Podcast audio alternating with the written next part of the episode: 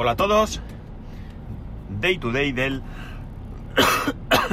perdón, 9 de enero de 2018.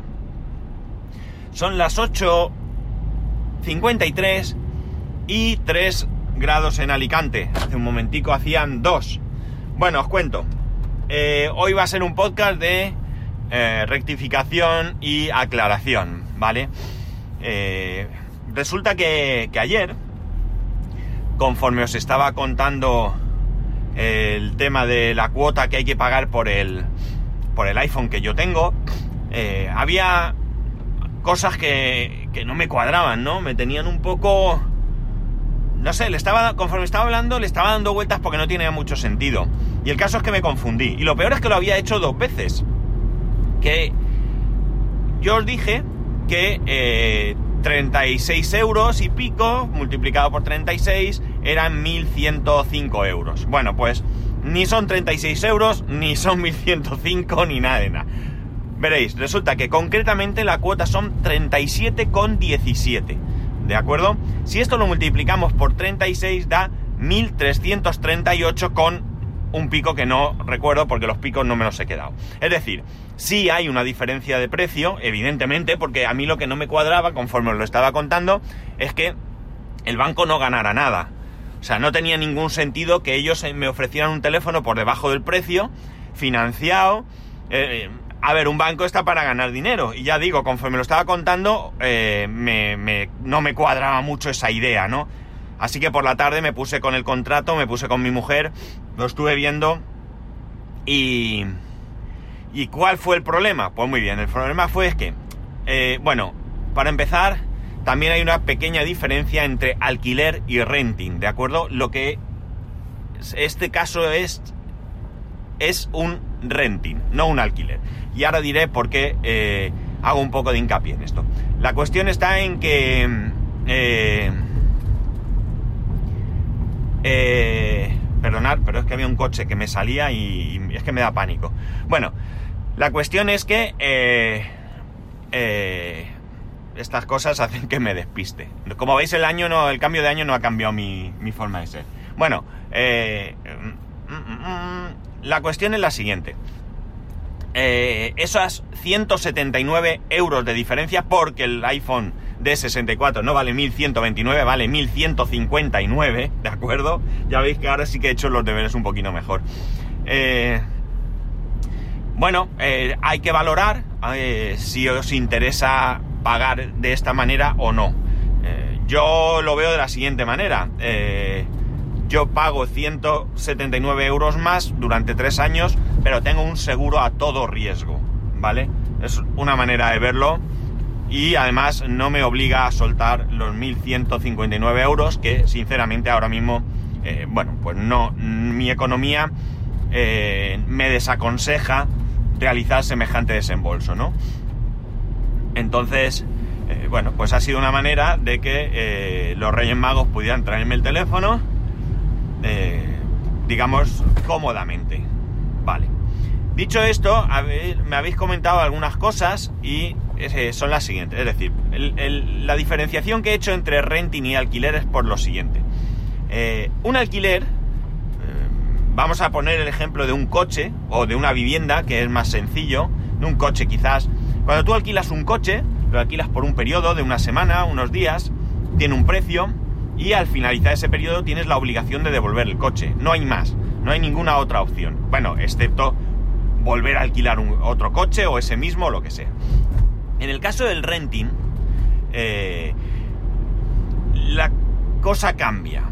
En primer lugar, eh, ahora mismo el teléfono no es mío, ¿vale? El teléfono es del Banco Santander. Cuando pasen los 36 meses, yo tengo varias opciones. Una de ellas es devolver el teléfono. Devuelvo el teléfono y me quedo sin nada. No tengo teléfono, no tengo... He pagado, esto es similar a cuando tú alquilas una vivienda. Tú alquilas una vivienda por un periodo, cinco años, un año, lo que sea, y cuando acaba ese periodo, te mudas, pues dejas la vivienda en buenas condiciones y se acabó. Y lo que has pagado, pues lo has pagado, ¿vale? No hay más. La siguiente opción que yo tengo es prorrogar este alquiler y el banco lo que me hará es una nueva tarificación, ¿de acuerdo? Es de suponer que tendré que pagar menos, pero esto no lo sé porque no lo, no lo aclara. Y la siguiente opción es que a mí me valoran el, teléfono, eh, mi mujer me dijo que era una cuota más, es decir, que por 37 euros yo me quedo el teléfono y ya puedo hacer con él lo que quiera. Venderlo eh, o lo que sea. Evidentemente a partir de ahí mm, carezco de esa protección a todo riesgo y demás. Sería algo de mi propiedad. Con lo cual, digamos que podría ser un alquiler con opción a compra, si queréis, ¿no? Y luego una última opción que se me había olvidado es que yo puedo renovar el teléfono. Ya esto sí lo dije ayer. Es decir, yo puedo coger y decir, bueno, quiero que me cambiéis este iPhone por otro, por el que haya ahora, o por un Samsung, porque en estos momentos también está el S8, por ejemplo. Eh, de hecho, he encontrado la web donde, donde aparece todo esto y os lo voy a os lo voy a os la voy a poner aquí en las notas del programa para que le echéis un vistazo, ¿vale?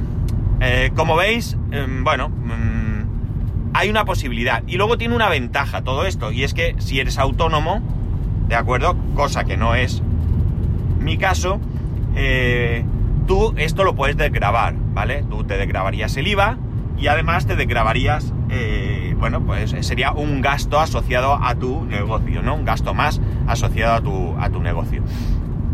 Eh, en la página del banco pues pone más ventajas eh, que bueno pues pueden ser útiles a, cada persona o no. En mi caso ya digo, yo no me puedo grabar el teléfono porque no soy autónomo. No vale si no eres autónomo, ¿no? Y también os digo que hay diferentes precios según si tienes cuenta, una determinada cuenta del banco o no tienes esa cuenta. Generalmente todo asociado a los tipos de cuenta 1, 2, 3, ¿no? hay dos o tres, tres creo que hay, tres cuentas, un, dos, tres, una empresa, una, no recuerdo qué, y otra cual, y como digo, el precio cambia según el tipo de cuenta que, tengas. Es un pelín más barato. Si no recuerdo mal, el iPhone 8 eh, sale por 26 euros si no tienes la 123 y 23 euros si, si, si la tienes, es decir, tienes ahí 3 euros de diferencia mensuales. Eh, muchos no estaréis de acuerdo con esta forma de hacer las cosas y yo lo entiendo eh, y otros pues lo veréis bien. Está claro que cambia mucho de lo que yo conté ayer a lo que os estoy contando ahora.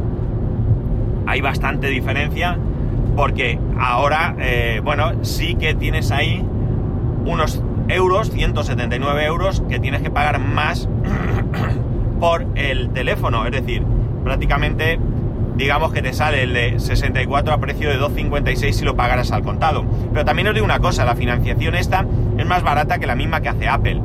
Apple a 36 meses sale por 40 euros y pico, con lo cual es un pelín más barato y no tienes esa protección de caída, robo, rotura de pantalla que en este caso sí se tiene. No pretendo convencer a nadie de que esta sea la mejor opción, ni muchísimo menos. Simplemente eh, quiero eh, informaros, eh, quería informaros ayer lo mejor posible, no lo conseguí, lo hice mal y hoy pretendo rectificar para que esa información sea lo más correcta posible. ¿Qué más? ¿Por qué me he equivocado? Pues muy sencillo.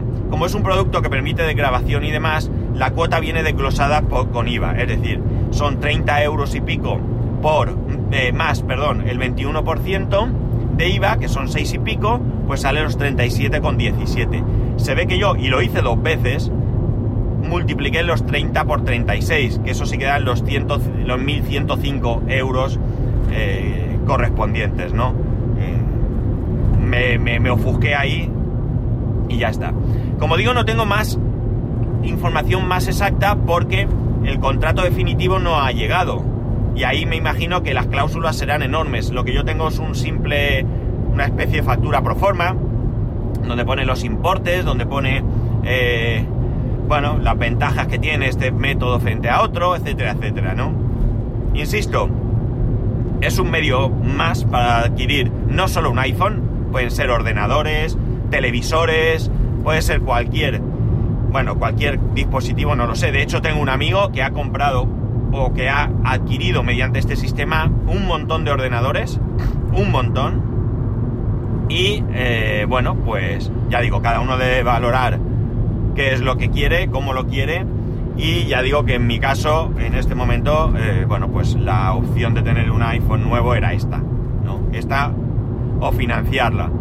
Pero financiarla la verdad es que ahí sí que me da un poco de dolor. Aquí el hecho de tener ciertas ventajas me duele menos, ¿no? Y, y bueno, pues esto es como funciona. Insisto, no pretendo convencer a nadie de que esta es una buena opción, más que en mi caso eh, yo creo que es así.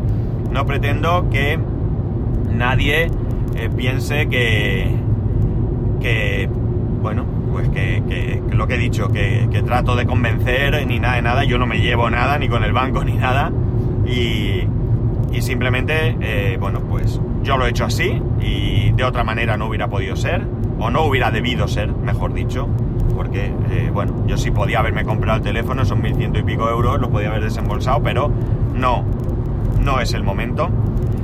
Y mejor que financiarlo con un préstamo normal o financiarlo con, con una tarjeta de crédito, que eso es horroroso, pues yo pienso que esta era una, una buena opción. Insisto, que cada uno opte como buenamente pueda.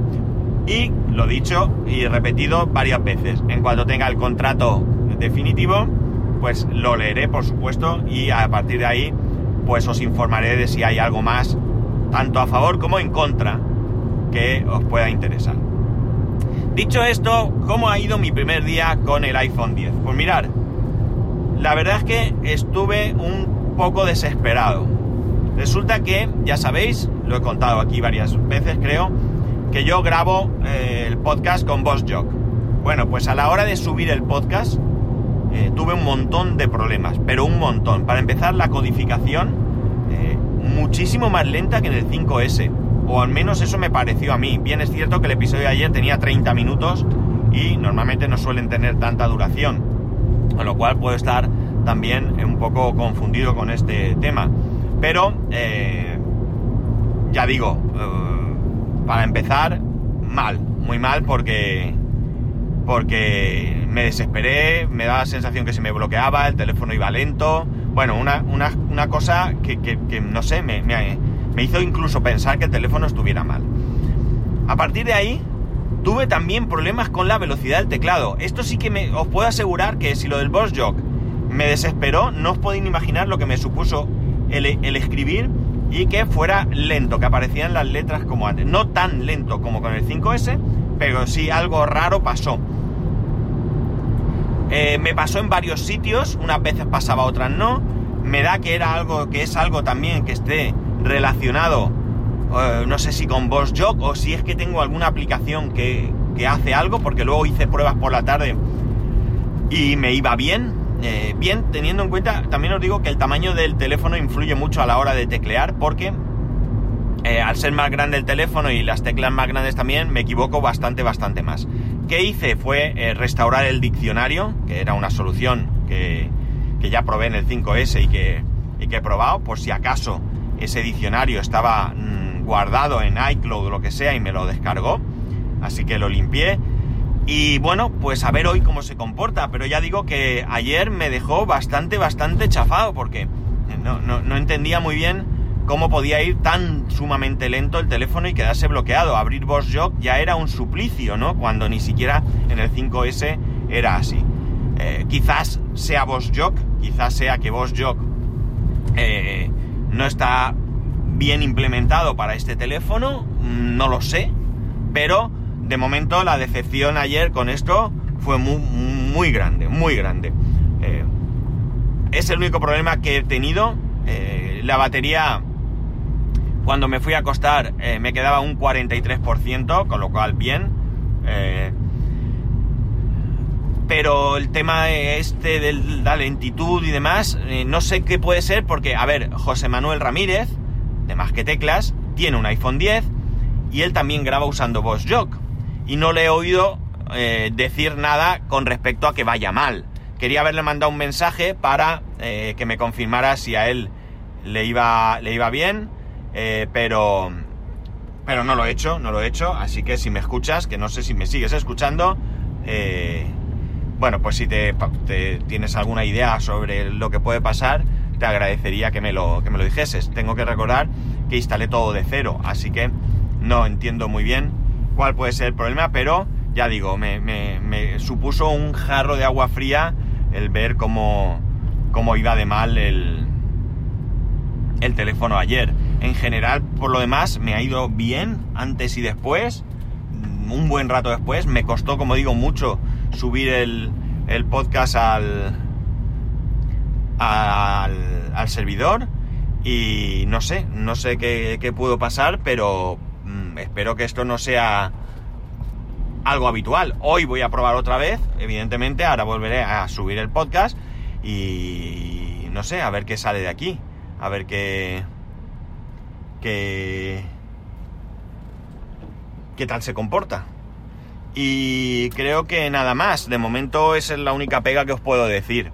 Eh, también que me habéis dicho que se oye diferente, que se oye más ruido y lo que he hecho hoy es ajustar la ganancia de VoxJock, eh, a ver qué tal. Vamos a ir jugando un poquito con esto hasta que tengamos una relación volumen eh, ruido que sea aceptable y ya digo, vosotros sois los que tenéis que indicarme cómo, cómo de bien o mal lo escucháis. Sí que me habéis dicho que se oye diferente, esto pues es normal, pero lo que no quiero es que ahora el ruido sea eh, un hándicap para que podáis escuchar bien.